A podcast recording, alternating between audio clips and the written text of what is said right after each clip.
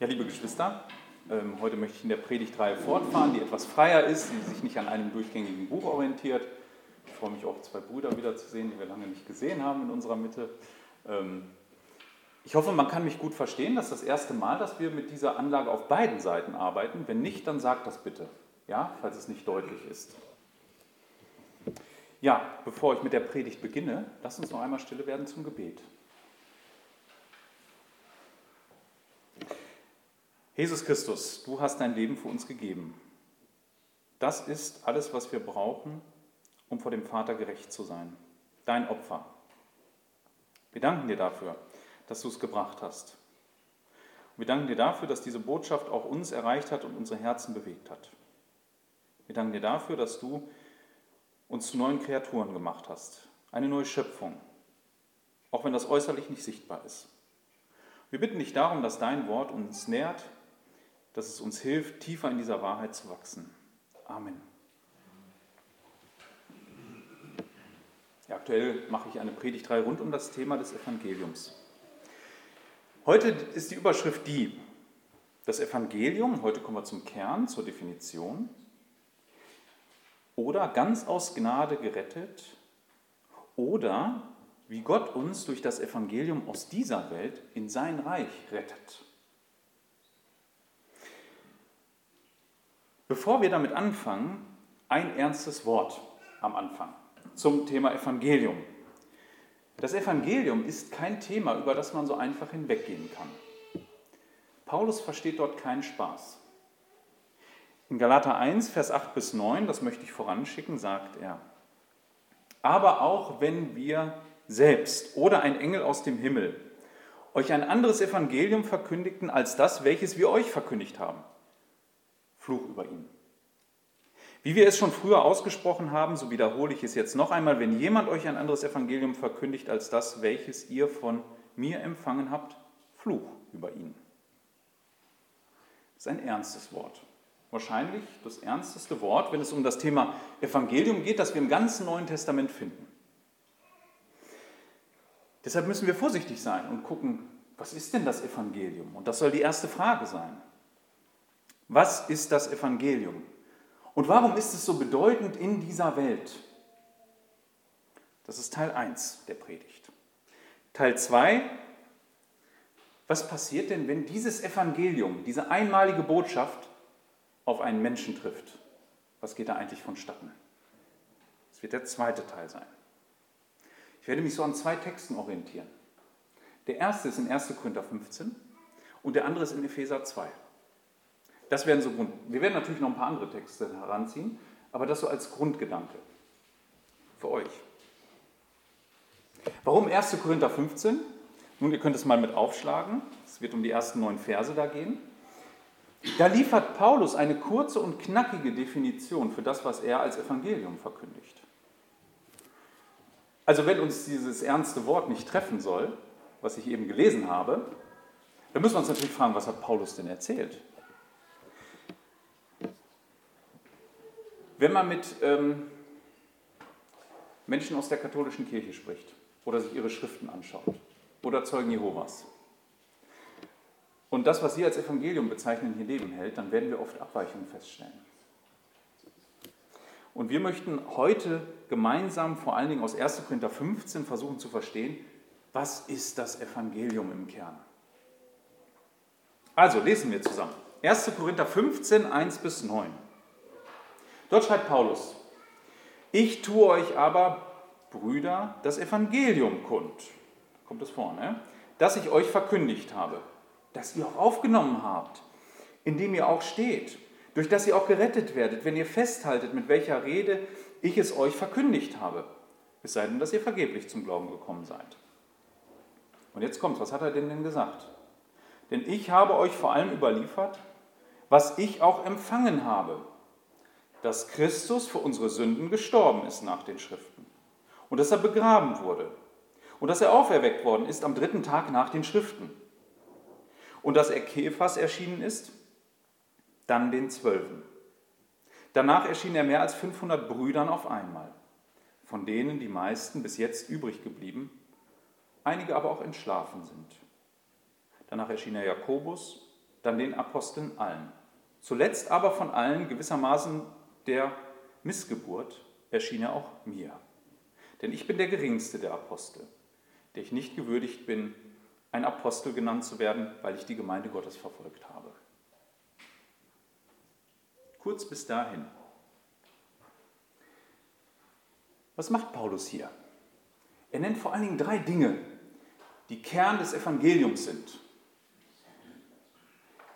Interessant ist, dass er das erstmal rein auf der, auf der Faktenbasis macht. Also er guckt in die Geschichte, was ist eigentlich passiert in unserer Zeit. Und dann nennt er drei Dinge.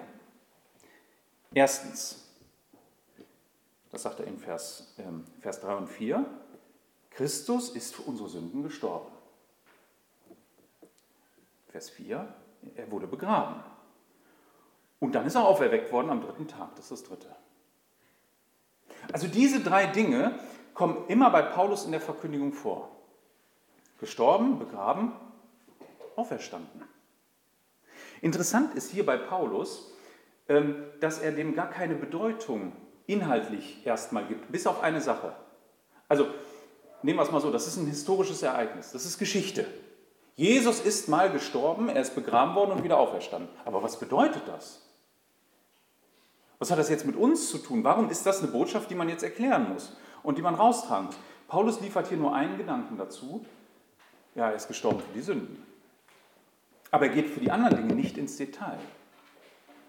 Das macht er an dieser Stelle nicht.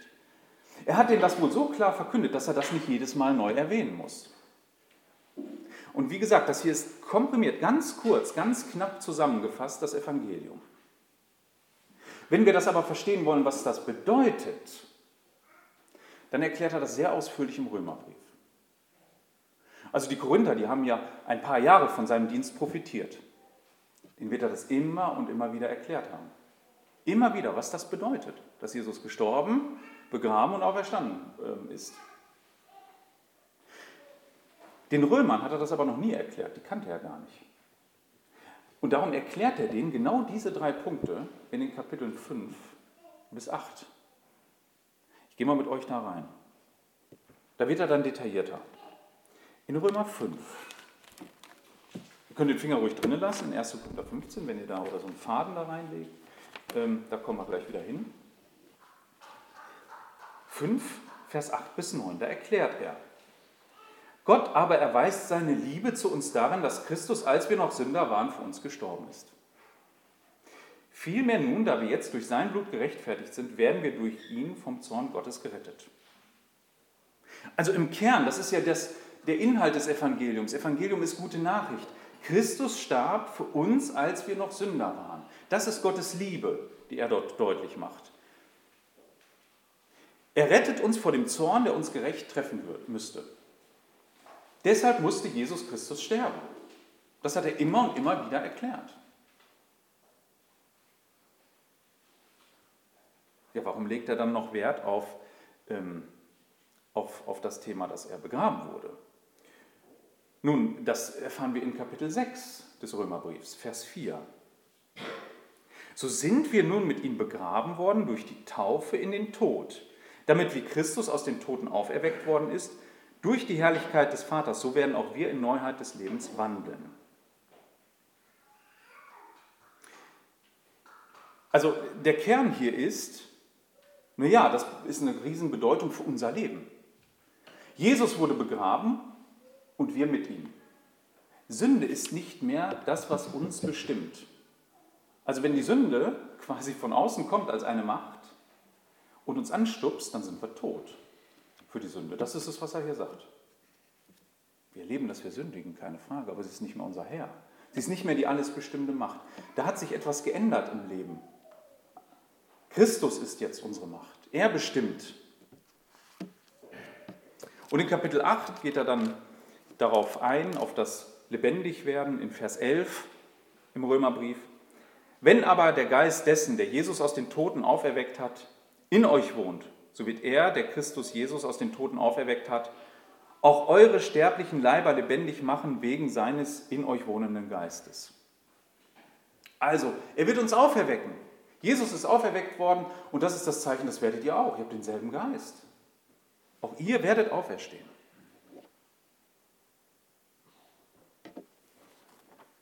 Interessant bei Paulus ist doch in 1. Korinther 15 und wenn ich das zusammennehme. Wenn wir uns aus Paulus Weltsicht das mal anschauen, was Paulus uns mitteilt, dann gibt es eine, da gibt es eine Welt, die seit dem Sündenfall existiert. In der Mächte herrschen. Da herrscht Sünde, Tod, Zorn Gottes. Und das Gesetz kam darüber nebenein. Das habe ich in der letzten Predigt ausführlich an, äh, erklärt, dass das Gesetz eben da ist, um die Sünde offen zu legen, sie aus der Deckung zu locken. Aber mit Christus, der unter diese Mächte kam, Sünde, Tod besiegt hat, den Zorn Gottes getragen hat und das Gesetz erfüllt hat, der hat etwas Neues geschaffen, nämlich eine neue Schöpfung, ein neues Reich, ein zweites. Dieses Reich, und das ist es, worauf Paulus mal abzieht, das ist nicht nur ein Luftschloss, das wir Christen uns bauen. Wir haben historische Ereignisse im Leben Jesu mit Tod, Begraben und Auferstehen, die uns das ganz klar bezeugen. Und jetzt hat Gott den Aposteln offenbart, was das denn bedeutet. Und Paulus, das, darauf legt er hier Wert in, in 1. Korinther 15, ist, dass es historische Fakten sind. Es ist ein Fakt, dass Jesus am Kreuz starb. Es ist ein Fakt, dass er begraben wurde. Und es ist auch ein Fakt, dass er wieder auferstand. Und das macht er vor allen Dingen durch zwei Dinge deutlich, dass, er das, dass es ein absoluter Fakt ist. Erstens, er macht es dadurch deutlich, dass er Zeugen anführt. Und zwar Zeugen, die noch leben zum großen Teil. Ja, wer sind denn die Zeugen? In 1. Korinther 15, nun, da ist Petrus, ne? bei den meisten steht dann Kephas, das ist so der Name, den er im Korintherbrief immer benutzt für Petrus. Dann ist er den Zwölfen erschienen. Also mit zwölf meint er so den engsten Jüngerkreis. Zum Zeitpunkt waren es nur elf. Aber das ist so ein Eigenname. Ne? Der Judas hatte sich schon umgebracht. War ein engster Jüngerkreis. Dann ist er 500 Brüdern auf einmal erschienen. Dann ist er Jakobus erschienen. Jakobus ist der Halbbruder von Jesus gewesen, also von Josef und Maria ein Kind. Dann sämtlichen Aposteln, also Boten, die das nachher raustragen und schließlich Paulus selbst. Das Interessante doch an diesen Zeugen ist, a, die konnte man alle damals fragen. B ist aber auch interessant, dass sie komplett unterschiedlich zu Jesus standen. Aber was sie alle gemeinsam hatten, keiner hat darauf gewartet, dass Jesus auferstand. Keiner. Ähm, da lief keiner rum, nachdem Jesus in, ins Grab gelegt wurde und sagte, naja, dann warten wir mal am Grab jetzt, wann er rauskommt. Die haben sich verkochen. Beziehungsweise diese 500 werden wahrscheinlich schon wieder abgereist sein nach Galiläa zurück.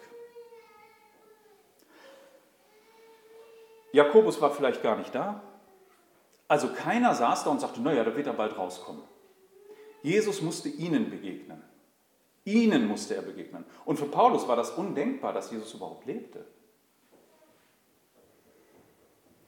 Und so verschieden diese Zeugen auch vom Charakter sind und von ihrer Lebenssituation, das haben sie alle gemeinsam. Diese Tatsache der Auferstehung trifft sie. Dann ist das Interessante, es erstreckt sich über einen gewissen Zeitraum. Einigen erscheint er am ersten Tag bei der Auferstehung, anderen erst Monate, Wochen später vielleicht sogar Jahre wie Paulus. Jesus hat sich dann immer wieder gezeigt. An unterschiedlichen Orten und nicht allen gleichzeitig dann. Das ist das Erste, weshalb er sagt, Leute, das ist eine Wahrheit, die ich euch hier sage. Das Zweite ist, er sagt, das war aber schon vorher angekündigt im Alten Testament. Er sagt zweimal nach den Schriften, wenn wir das lesen, in Vers 3 und Vers 4. Ne? dass Jesus für unsere Sünden gestorben ist nach den Schriften, dass er auferweckt worden ist am dritten Tag nach den Schriften. Zweimal sagt er nach den Schriften, also nach dem Alten Testament für ihn. Das war vorher angekündigt. Das ist ein Fakt. Also quasi die Verheißungen damals im Alten Testament, die haben das Evangelium, die frohe Botschaft, das, was Jesus tat, angekündigt und wiederum hat das Evangelium diese Verheißung erfüllt. Bei Paulus. Und damit hat er zwei Zeugen. Zeitzeugen, die dabei waren, und Zeugen, die lange vorher da waren. Auf denen gründet er das. Damit ist das, ich führe das Wort jetzt ein, das ist eine objektive Wahrheit. Was meine ich denn damit? Also wenn ein Mensch ganz neutral an die Bibel rangehen würde, was keiner tut, und sich das anhören würde, was hier steht, müsste er zum Schluss kommen, ja, das ist wahr. Das ist wahr. Wenn er alle Fakten auf den Tisch legt und ganz neutral wäre, was niemand ist, dann müsste er zu dem Schluss kommen, das ist wahr. Das ist völlig klar. Das ist Objektivität, ne? das ist objektiv, das ist nachvollziehbar, das ist wertfrei. Und das ist bei Paulus wichtig, dass er Fakten nennt. Interessant ist hier, und da werde ich später darauf eingehen, bei Paulus ist in seinem Evangelium, könnt ihr die ersten, da könnt ihr die ersten Kapitel 5 bis 8 im Römerbrief lesen, spätestens bei 9 seid ihr kuriert, und hier kein Platz für das menschliche Handeln ist. Gibt es hier nicht bei dem Evangelium. Es ist kein Platz fürs menschliche Handeln. Jetzt gibt es eine Gefahr heute. Ich sage, das ist eine objektive Wahrheit. Dass wir das Evangelium nicht mehr so verkünden und uns nicht selbstbewusst hinstellen. Unsere Zeit heute ähm, ist davon geprägt, dass jeder so sein Süppchen kocht und jeder so seine Wahrheit hat. Das nennen wir dann subjektiv. Ne? Jeder Mensch, der geht so hin und sagt, ja, ich sehe das halt so. Ich hatte diese Woche ein Gespräch mit einem neuen Arbeitskollegen, wir haben uns unterhalten, ich sagte, ich bin Christ. Ähm, sagte, oh ja, ich bin früher auch in die Kirche gegangen. Meine Eltern haben mich immer mitgeschürt, aber kann ich nichts mit anfangen. Und dann sagte er den Satz, muss jeder selbst wissen. Ne? Das ist damit gemeint, das ist subjektiv. Ne? Also spricht mich einfach nicht an, ist nicht so mein Gefühl, ist nicht so, sind nicht meine, meine Sachen. Dass er aber hier sich gegen einen echten Fakt wehrt, das ist diesen Menschen oft nicht klar. Also du streitest damit ab, dass in der Geschichte Geschichte geschehen ist. Dass Gott in dieser Welt, in dieser Zeit echt gehandelt hat. Du wehrst dich nicht gegen ein Gefühl, du wehrst dich gegen Fakten, gegen echte Wahrheit. Das ist dein Problem. Du bist ein Realitätsverweigerer.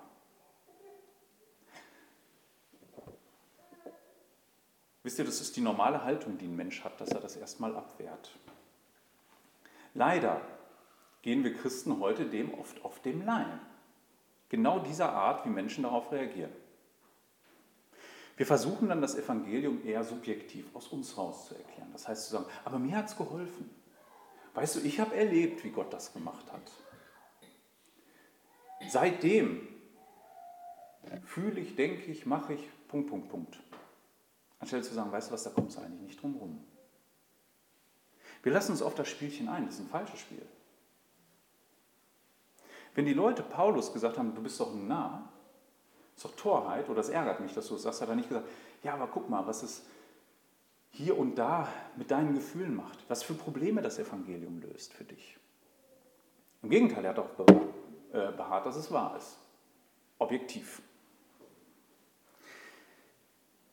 Wisst ihr, der Glaube an das Evangelium ist kein Lebensentwurf, wie Vegetarier sein oder sowas. Hier geht es um alles. Manchmal merken wir das auch in unseren, in unseren Verkündigungen, oder vielleicht habt ihr das schon mal gemerkt, dass dann lieber ein Zeugnis gegeben wird, was das Evangelium mit einem gemacht wird, als gesagt wird, du, das ist aber wahr. Und ob du das annimmst oder nicht, ändert nichts daran, dass es wahr ist. Ja, manchmal merkt man das dann in Verkündigung, vielleicht sogar in Evangelisation. Da glaubt man dann lieber das Gefühl anzusprechen, als den Menschen mit dieser Wahrheit zu konfrontieren. Ja, das kennt man, ne? dann wird irgendwo im Hintergrund irgendein Piano oder irgendeine Gitarre, die klimpert dann so ein bisschen, dann wird gesagt, da, dämpfen wir mal das Licht und dann kommen wir alle nach vorne und dann reden wir miteinander. So auf dieser Ebene, so Gefühlsmanipulation. Ne? Daran merkt man, das ist, wenn ich über eine echte Wahrheit rede, dann brauche ich das nicht. Dann ist das gar nicht nötig. Dann trifft es den weil es eine Wahrheit ist, nicht weil ich seine Gefühle manipuliert habe. Das ist ein Punkt. Und das Problem, was, was dabei dann entsteht, ist, dass diese Menschen dann oft auf dieser Ebene einfach weiterschwimmen in Gemeinden. Und ich hoffe, ihr seid nicht so. Ich sage das immer in der Hoffnung, dass hier Leute sitzen, die sagen, nee, das, äh, ich bin nicht so, oder die sich prüfen und sagen, okay, ertappt, muss ich ändern. Ähm, Dass man dann nicht auf dieser Gefühlsebene bleibt und sagt, naja, jetzt fühle ich mich nicht so mit Jesus und dann an die Predigt erwarte ich, dass sie meinen Gefühlen entspricht oder dass sie irgendwie mich abholt oder dass sie an meine Bedürfnisse gerichtet ist. Das passiert, wenn man Leute so zum Glauben bewegen will. Dann macht man den von vornherein, stellt man die Weichen falsch. Ich sage es nur, ich glaube, Gott kann das durchaus gebrauchen, auch eine falsche Art der Evangelisation. Aber Punkt ist doch der, man schickt doch Leute nicht bewusst auf den falschen Pfad.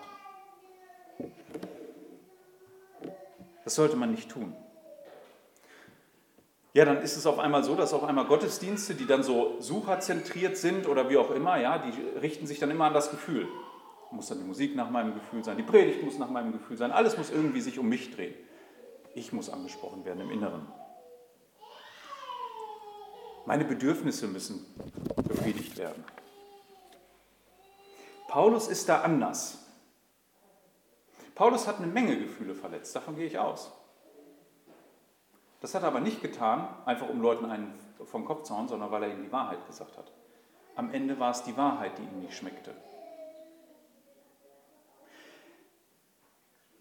Also wenn wir unvoreingenommen drangehen würden an diesen Text, ich sage es nochmal, was keiner tut, dann würden wir erkennen, das ist wahr. Das Evangelium ist wahr. Das Evangelium ist aber noch mehr als eine zeitlose Wahrheit. Und jetzt kommt der Unterschied zu allen anderen zeitlosen Wahrheiten.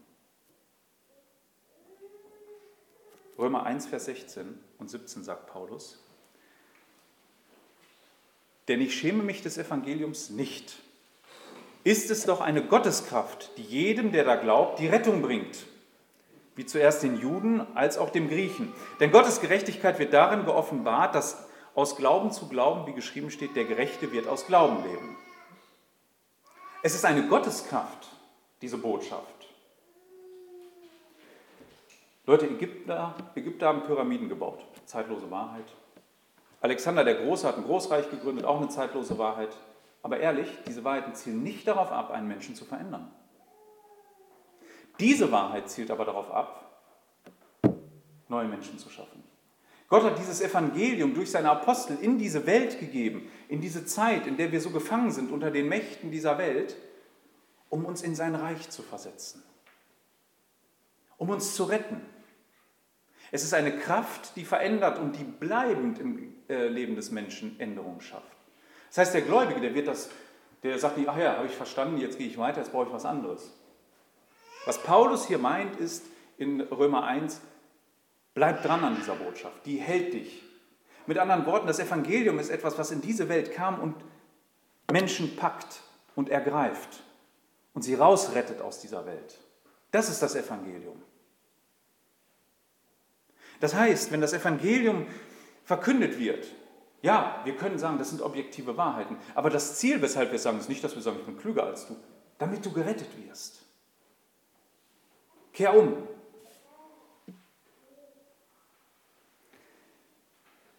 Ja, dieses Evangelium, das, was Jesus tat, ist ein Wendepunkt in der gesamten Menschheit, in der gesamten Menschheitsgeschichte. Vorher ist die ganze Menschheit verschüttet gewesen. Ja, wir haben jetzt äh, Erdbeben äh, gesehen in der letzten Woche, ganz schlimm, wie Menschen verschüttet waren. Und so war die Menschheit verschüttet unter Mächten wie Tod, Sünde, Zorn Gottes, eingeschlossen unter dem Gesetz das sie nicht erfüllen konnten. Da kam das Evangelium, hat diese Trümmer zur Seite genommen und die rausgerettet, die Gott rettet und sie in eine neue Zeit versetzt. Das ist es, wozu das Evangelium gegeben ist. Das ist also Teil 1 der Predigt. Was ist das Evangelium und was bedeutet es für diese Welt? Es ist der Rettungsanker, mit dem Gott Menschen herauszieht ja, mit denen er sie am Schlawittchen packt und sie in die neue Zeit versetzt. Durch das Evangelium. So macht er das. Er greift sie sich durch die Verkündigung. So versetzt er Menschen in das neue Reich. Wie sieht das denn aus jetzt, wenn wir uns, das war jetzt so die, die große Sicht, ne? man kann das ganz groß sehen, das Evangelium, was bedeutet es in dieser Welt? Es ist ein Einschnitt ein neuer, ähm, ein neuer Punkt in der Geschichte. Aber was bedeutet es jetzt hier und heute, wenn ihr jetzt das Evangelium hört, dass Jesus gestorben ist, begraben wurde und auferstanden ist? Was bedeutet das denn? Wie verhält sich denn jetzt diese Botschaft, wenn sie auf eure Herzen trifft oder auf die Herzen der Menschen? Nun zuerst einmal ist diese Botschaft, und das möchte ich auch wieder zweiteilen, die einfachste Botschaft der Welt. Niemand, der hier im Raum ist, kann das nicht vom Verstand her begreifen. Das ist total einfach. Total einfach. Also würden wir jetzt äh, unser Christ, christlichen Glauben in die Welt der Religionen packen und mit anderen Religionen vergleichen, ist es die einfachste auf der Welt. Keine Religion ist so simpel. Diese Religionen richten sich immer an, ja, verzichte, ja, mach, ja, tu, ja, ne, leiste und so weiter. Und dann könntest du eventuell gerettet werden, wenn du das nur lang genug durchhältst, bis zum Ende oder so. Also irgendwie so sind die alle formuliert. Ne? Das ist hier anders. Hier wird gesagt, er hat dich erlöst durch all das, was wir eben im Evangelium zusammengefasst haben. Und er trägt dich dadurch auch bis ans Ende. Total simpel. Total einfach. Petrus in 1. Petrus 1, Vers 20 bis 25 fasst er das mal zusammen, wie er das sieht. Er gibt es der Gemeinde nochmal mit. Er war zwar schon vor Grundlegung der Welt zuvor ersehen, das, das ist Christus, ist aber erst am Ende der Zeit geoffenbart worden, euch zugute.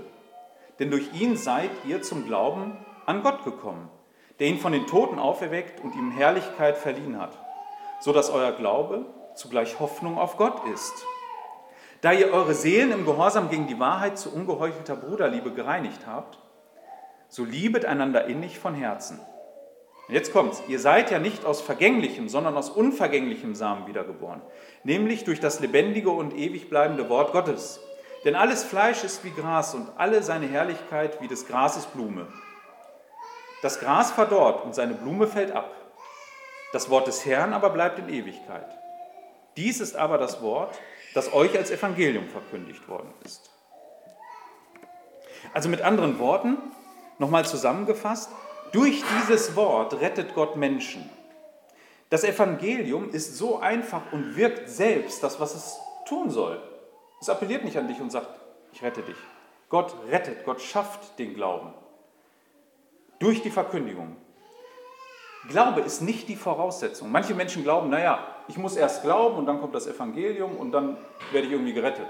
So nach dem Motto wie so ein Blumentopf, den man erstmal vorbereitet, damit der Same da reinfallen kann. Petrus sagt das anders. Mit der Verkündigung kommt auch gleichzeitig der Glaube. Der ist nie losgelöst. Nie. Mit der Verkündigung tritt der Glaube in das Leben der Leute, die, die gerettet werden sollen in die, bei denen tritt es ein. Paulus sagt das in Römer 10, 17. Der Glaube kommt aus der Verkündigung, die Verkündigung aber aus dem Wort. Da kommt der Glaube her. Der Glaube ist keine Leistung, die wir gebracht haben. Niemals. Das kennt die Bibel so nicht. Zwei Stellen, um euch das äh, deutlich zu machen. Und bei der zweiten könnt ihr schon den Finger dazwischen packen, da kommen wir wieder hin. 1. Thessalonicher 2,13 sagt er, 1. Thessalonicher 2,13. Deshalb sagen wir auch Gott unablässig Dank dafür, dass ihr nach Empfang des von uns gepredigten Gotteswortes es nicht als Menschenwort angenommen habt, sondern als das, was es ja in der Tat ist, als Gotteswort, das sich nun in euch, seitdem ihr gläubig seid, auch wirksam erweist. Also mit anderen Worten, er sagt Gott dafür, dass diese Menschen das Wort so aufgenommen haben. Sprich, er sagt nicht, ich finde das toll, dass ihr das damals so aufgenommen habt. Habt da gut gemacht. Gott hat das gemacht. Gott hat dafür gesorgt, dass Menschen das Evangelium aufnehmen. Damals. Und in Epheser 2, da könnt ihr den Finger drinnen lassen, da kommen wir wieder hin. Da lese ich jetzt nur die Verse 8 und 9. Wir lesen nachher noch ein bisschen was anderes, ähm, ein bisschen mehr davon. Da sagt er, denn durch Gnade seid ihr gerettet worden, aufgrund des Glaubens. Und zwar nicht aus euch.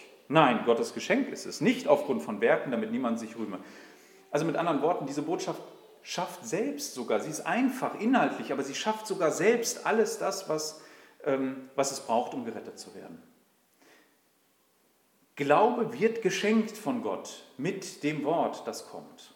zusammen.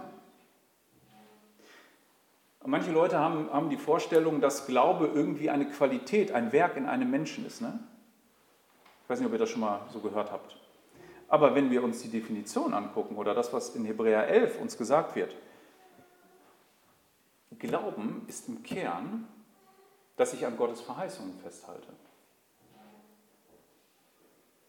Wenn ich aber die Verheißung Gottes nicht kenne, wie soll ich dann glauben?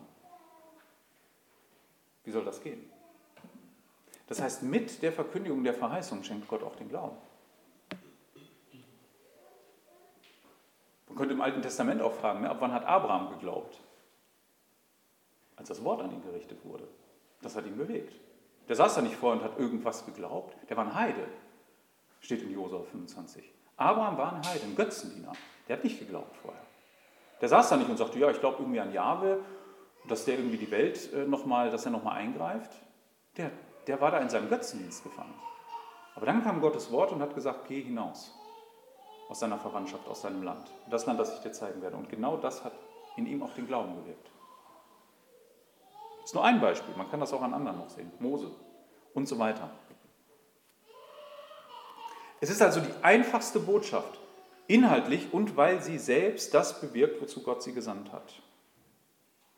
Das Evangelium ist nämlich, und das sagte ich schon, genau die Macht Gottes, die den Sünder aus dem Tod in die Herrschaft Gottes, ins Leben reißt. Das tut sie selbst. Trifft ihn und sie reißt ihn mit.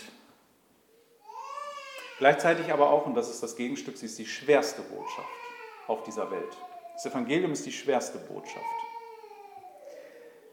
Das liegt aber nicht daran, dass sie inhaltlich so schwer ist, sondern weil sie nicht zu uns passt. Der Mensch selbst redet sich ja ein, ja, so völlig unabhängig und frei zu sein. Wenn er da mal rausgeht und die Menschen fragt, immer, bist du frei? Brauchst du einen Gott, der dich rettet? Wird er sagen, nö, eigentlich bin ich ganz gut unterwegs. Stehst du nicht unter irgendwelchen Mächten? Nicht, dass ich wüsste. Ja klar, ich habe eine Regierung und ich habe vielleicht einen Chef. Aber sonst bestimme ich schon ganz gut selbst, was ich möchte. Das Neue Testament beschreibt den Menschen anders, auch schon das Alte Testament. Die Menschen sind gefangen unter Sünde. Du kannst nur Sklave der Sünde oder Sklave von Jesus Christus sein, das Evangelium.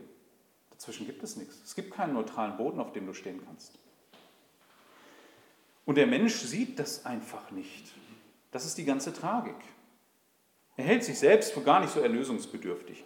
Und wisst ihr, wenn wir in unsere Gesellschaft gucken, ähm, da kann man vielleicht einen Verlauf, die Älteren unter uns äh, können das vielleicht bestätigen, dass unsere Gesellschaft immer offen gottloser wird. Sie war schon immer gottlos, aber sie wird immer offener in dem vielleicht, was, wie sie das auslebt. Ja, Gottlosigkeit wird immer mehr beklatscht und bejubelt. Und das hält sie für einen Fortschritt. Und sie denkt nicht, dass das ein Problem ist. Und ich glaube, die einzelnen Menschen halten das auch nicht für ein Problem. Der Mensch merkt gar nicht, wo seine echten Probleme sind. Paulus stellte das damals auch schon fest. Er stellte fest, dass diese Botschaft so schwer für die Leute zu verstehen ist von Natur aus und so schwer anzunehmen ist, weil es sie ärgert und für sie dumm ist. 1. Korinther 1, da erklärt er das sehr ausführlich.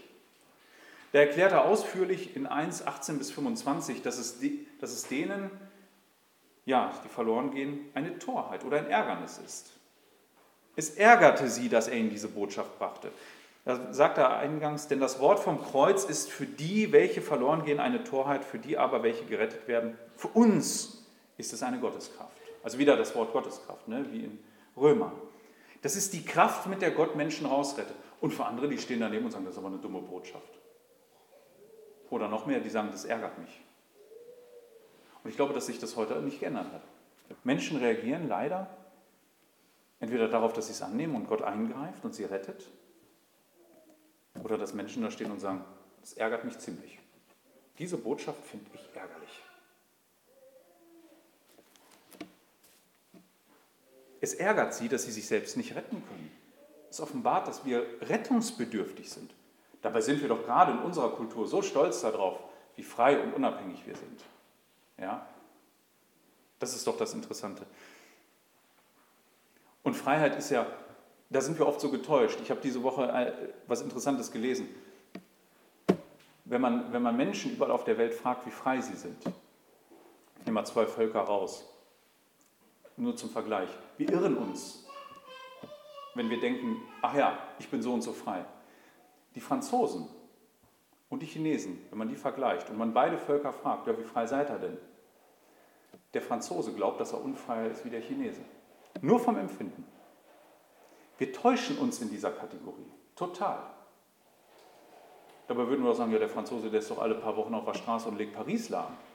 Ja? Und der Chinese, der wird gleich platt gemacht, wenn er da irgendwie muckt. Ja, das ist halt der, der Mensch, der täuscht sich in, dem, in allem, selbst in den Dingen, die er äußerlich wahrnimmt. Wir täuschen uns ständig. Und gerade in Bezug auf geistliche Dinge täuschen wir uns andauernd. Wir täuschen uns darin, dass wir glauben, frei zu sein. Ich entscheide doch, was soll Gott mir jetzt reinreden? Das ist doch gar kein Problem. Ich kann mich doch selbst fürs Gute ständig entscheiden. Ich bin doch frei. Ja, es ärgert sie, wenn man sagt, nein, das bist du nicht. Du bist ein Sklave der Sünde. Und du musst gerettet werden. Und das kannst du nicht aus dir. Das ist ärgerlich. Und ich sage das auch heute in aller Liebe. Es gibt nämlich etwas, das es ärgert auch, auch manche Christen. Ich sage bewusst, das sind Christen. Das sage ich in aller Liebe. Es ärgert manche, dass man sagt, es ist alles Gnade. Du hast dich auch nicht entschieden. Es hat Gott in dir gewirkt. Es ärgert sie. Manchmal macht es das einfacher, dem Kind einen Namen zu geben. Ich rede von sogenannten Arminianern. Ich habe viele Arminianer auch in meinem Umfeld, die ich, die ich sehr lieb habe. Deswegen sage ich das in Liebe, gar nicht vorwurfsvoll. Ich hoffe, dass Gott dir die Augen öffnet, wenn heute hier einer sitzt. Das sind Menschen, die nämlich glauben, kommt auf meine Entscheidung an. Ich muss mich entscheiden. Ich komme zu dem Punkt, warum das, warum das ein Problem ist. Ich glaube, dass in erster Linie diese Menschen einen Denkfehler haben. Ein, einen Gedanken. Ich frage dich, kannst du sagen, dass du ganz aus Gnade gerettet wurdest oder ist es Gnade und dein Wille? Ist es das? Wenn ja, dann bist du in der Kategorie eines Arminianer, nur um das zu klären. Paulus sieht das ganz, ganz, ganz anders. Ich glaube, du unterschätzt, in welchem Zustand wir Menschen sind. Ich glaube, du unterschätzt die ernste Lage, in der wir uns alle befunden haben, bevor das Evangelium uns rausgerissen hat. Vielleicht auch deine eigene Lage unterschätzt du. Das weiß ich nicht, das kann ich für dich nicht beantworten. Aber ich möchte dich auf Epheser 2 hinweisen, da wo ihr den Finger reinhalten solltet. Epheser 2, Vers 1 bis 7. Und achtet genau auf die Wortwahl, Leute, da ist nicht viel Spielraum. Ne? So hat er auch euch, die ihr tot wart, durch eure Übertretungen und Sünden, in denen ihr einst wandeltet, unabhängig vom Zeitgeist, abhängig vom Zeitgeist dieser Welt, abhängig von den Machthabern, Machthaber, der die Gewalt über die Luft hat, dem Geist, der gegenwärtig in den Söhnen des Ungehorsams wirkt.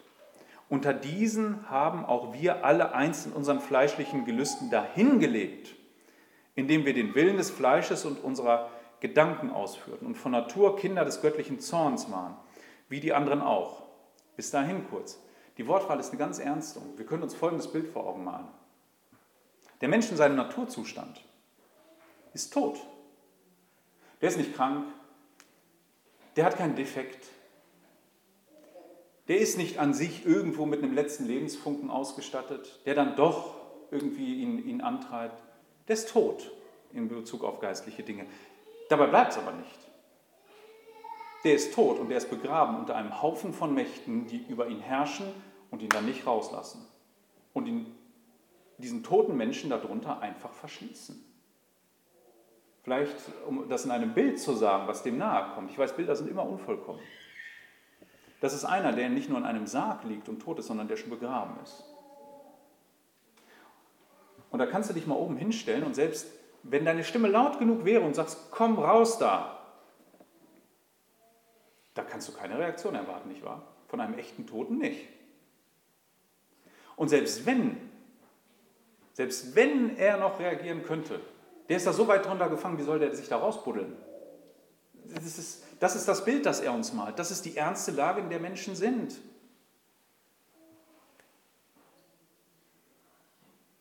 Und jetzt komme ich zu dem Wunderbaren, was Gott tut. Und das ist so dunkel, das Bild ist, so hell strahlt jetzt das Folgende. Gott aber, der an Barmherzigkeit reich ist, hat uns um seiner großen Liebe willen, nicht wegen uns, nicht weil wir was getan haben, das möchte ich nochmal rausheben, um seiner großen Willenliebe, die er zu uns hegte, und zwar als wir tot waren, für die, die es nicht begriffen haben, durch unsere Übertretungen, zugleich mit Christus lebendig gemacht. Wann hat er uns lebendig gemacht? Mit Christus. Nicht im Hier und Jetzt. Damals war das beschlossene Sache. Als er, der, als er ihn aus dem Tod riss, sind wir bereits lebendig gemacht worden mit. Durch Gnade seid ihr gerettet worden und hat uns in Christus Jesus mit auferweckt und mit ihm in die, himmlischen, in die Himmelswelt versetzt. Also in das andere Zeitalter. Raus aus diesen Trümmern. Um in den kommenden Weltzeiten den überschwänglichen Reichtum seiner Gnade durch die Gütigkeit gegen uns in Christus Jesus zu erweisen. Versteht ihr, so dunkel das äh, klingt, das erste, so hell strahlt das andere, was er dort getan hat. Also Gott griff ein und hat rausgerettet, hat diesen toten Menschen, diesen toten Sünder, den reißt er raus. Ich schätze sehr ein, ein Bild, nicht ganz politisch korrekt, wenn ich es gleich lese, ähm, aus Jeremia 13, 23. Und das zeigt, in welchen Kategorien wir vielleicht falsch denken. Ich gehe da gleich noch drauf ein. In Jeremia 13, 23 heißt es, kann wohl ein Moor oder Schwarzer seine Haut verwandeln und ein Leopard, das ist diese Großkatze ne, mit diesen Flecken, sein buntes Fell, dann würdet auch ihr imstande sein, gut zu handeln, die an Böses tun gewöhnt seid. Auf der einfachen Ebene kann man es halten. Wenn ihr in Gottes Kategorie gut handeln wolltet, dann wärt ihr so wie einer, der sich hinsetzt und sagt, jetzt ändere ich meine Hautfarbe. Oder der Leopard, der seine Flecken los. Der kann sich das Fell scheren. Äh, das ändert nichts. Ja, der kann sich weiß anmalen, der, der Schwarze hier. Es ändert nichts, er bleibt ein Schwarzer. Das Wesen ist anders. Wir können versuchen irgendwie, dass das einigermaßen gut nach außen aussieht. Und Jesus benennt das auch zum Beispiel bei den Pharisäern, dass sie getünchte Gräber sind, die sind nur angemalt. Wenn wir darüber reden, dass Gott einen Menschen rettet, dann ändert er nicht einfach eine Meinung oder Lebenseinstellung, wie einer, der sagt, ach, ab morgen fahre ich nur noch Fahrrad. Oder wie einer, der sagt, ab morgen wähle ich die und die politische Partei. Oder ich esse jetzt kein Fleisch mehr. Das ist nicht die Kategorie, in der die Bibel denkt. Hier ist ein ganz neues Wesen, eine neue Kreatur entstanden. Hier ist eine neue Schöpfung. Und das bringt Paulus auf den Punkt in 2. Korinther 5, 17. Wenn also jemand in Christus ist, so ist er eine neue Schöpfung. Das Alte ist vergangen, siehe, ein neues ist entstanden. Also wenn du, äh, um bei dem Beispiel zu bleiben, jetzt nur Fahrrad fährst, fährst immer noch du nur Fahrrad. Ne? Bist deswegen kein neuer Mensch geworden. Bist keine neue Schöpfung. Wenn du kein Fleisch mehr isst, bist du auch immer noch derselbe. Aber hier ist jemand komplett neu gemacht worden, wenn ihn das Evangelium trifft. Der ist anders. Der ist verändert. Nicht äußerlich, nicht bemalt. In der geistlichen Welt. Er ist nämlich dem Tod schon entrissen.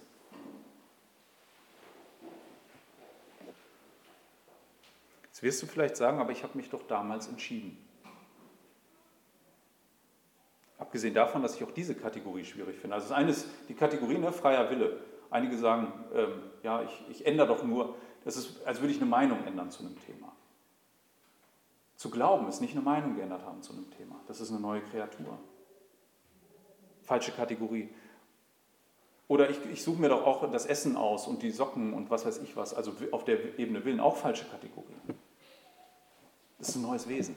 Aber Entscheidungen, gehen wir darauf ein. Wenn du sagst, ja, aber ich habe mich doch mal entschieden. Ähm, ja, werde ich gar nicht anzweifeln. Aber frag dich mal, warum du dich entschieden hast. Gott hat dir ein neues Herz gegeben. Da kommen neue Entscheidungen bei raus.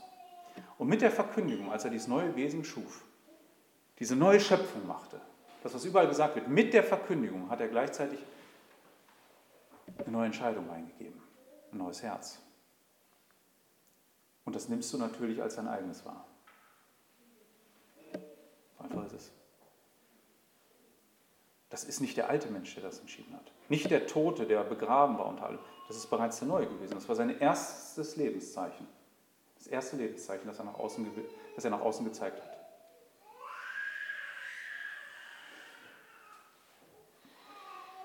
Gott schenkt den wahren Glauben. Gott ist es, der durch sein Wort Menschen neu zeugt. Und das ärgert manche. Für manche ist es aber auch, wie Paulus es sagt, eine Torheit. Das ist eine, dumme, das ist eine dumme Botschaft, mit solchen Worten ausgedrückt. Ne? Für manche ist sie auch zu schlicht und zu einfach. Naja, sie spricht ja nicht besonders den Ehrgeiz des Menschen an. Ne? Wir Menschen wollen doch selber ein bisschen was äh, beitragen und wir Menschen, wir wollen doch auch das andere sehen, dass wir was geleistet haben. Ne? Jetzt kommst du mit so einer Botschaft, ist aber eine dumme Botschaft, was Gott da alles tut. Ja. So ist es nun mal. Gott braucht keinen, der da mitwirkt. Andere ärgern sich vielleicht, weil sie sagen, ich, ich brauche den. Willst du mich für dumm verkaufen? Ich bin doch kein schlechter Mensch. Ja, man hält sich gut, äh, für gut genug vor Gott, um bestehen zu können. Man kommt dann schnell auf die Ebene, ne, ja, meine Taten, die werden schon nicht so schlecht gewesen sein. Aber merkst du nicht, dass du die meisten Taten für dich dann getan hast nicht zu Gottes Ehre? Und damit sie schon mal von der Definition her, ganz einfach gedacht, für dich waren, egoistisch, selbstsüchtig. Du betreibst Selbstverherrlichung, Selbstdarstellung, wenn du deine Taten vor dich herträgst. So einen braucht Gott nicht und so etwas sucht Gott nicht. Gott möchte so etwas umwandeln. Ja, viele erkennen nicht, dass, es, dass ihr eigentliches Wesen und ihre ganzen frommen Taten und all das das Grundproblem darstellen. Das erkennen sie nicht. Für manche einen ist es dann auch so, dass er sagt, das ist dumm, dass du das so sagst und vor allen Dingen auch, dass du dann glaubst, dass Jesus dich bis ans Ende trägt. Ja, da kannst du ja sündigen, wie du willst. Habe ich auch schon gehört. Wenn Leute sagen, naja, wenn Jesus ja eh alles macht, dann kannst du ja sündigen, wie du willst. Ist das ein Argument? Doch wohl nicht. Was glaubst du denn, wenn du sagst, ähm, glaubst du, dass du sündlos bist, wenn du es anders siehst? Ich kämpfe genau gegen die gleichen Dinge. Das Wort Gottes wirkt doch gerade. Und er mahnt mich und piekst mich an, ihm zur Ehre, dass ich anders handle. Aber du selbst, glaubst dann aus dir selbst heraus, das machen zu können? Nein. Auch du wirst nie sündlos sein. Und niemand sagt, dass man dann bereitwillig sündigen kann, wenn ein Herrschaftswechsel stattgefunden hat. Wenn Jesus wirklich mein Herr ist, dann gehorche ich ihm.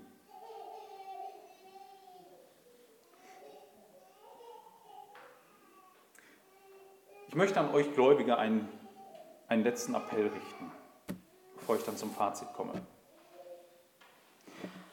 Wieder aus Römer 1, 16 bis 17. Und zwar ins Gedächtnis gerufen. Denn ich schäme mich des Evangeliums nicht, ist es doch eine Gotteskraft, die jedem, der da glaubt, die Rettung bringt, wie zuerst dem Juden, so auch dem Griechen.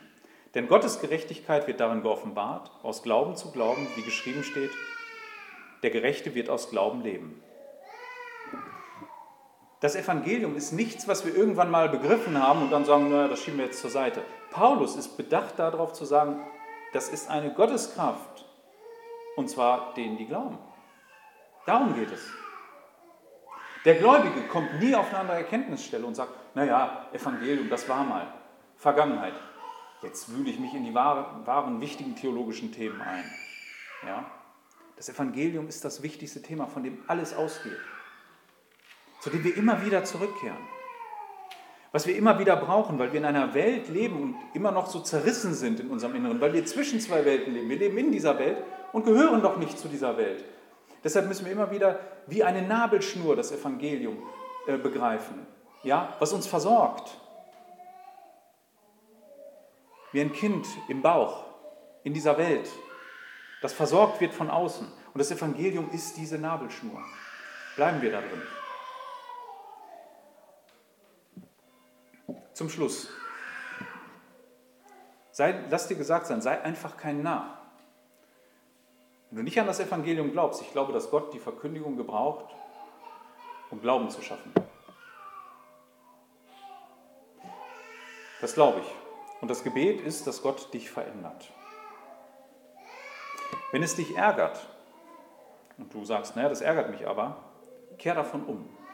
Sich über Gott zu ärgern, endet im Desaster. Das Alte Testament ist voll und auch das Neue von Menschen, die sich über Gott und seine Botschaft geärgert haben. Ich nehme Saul zum Beispiel, der sich nicht unter Gottes Herrschaft gedemütigt hat. Sein Leben war ein Desaster, endete darin, dass er ja, vom Thron verstoßen wurde und seine Nachkommen auch.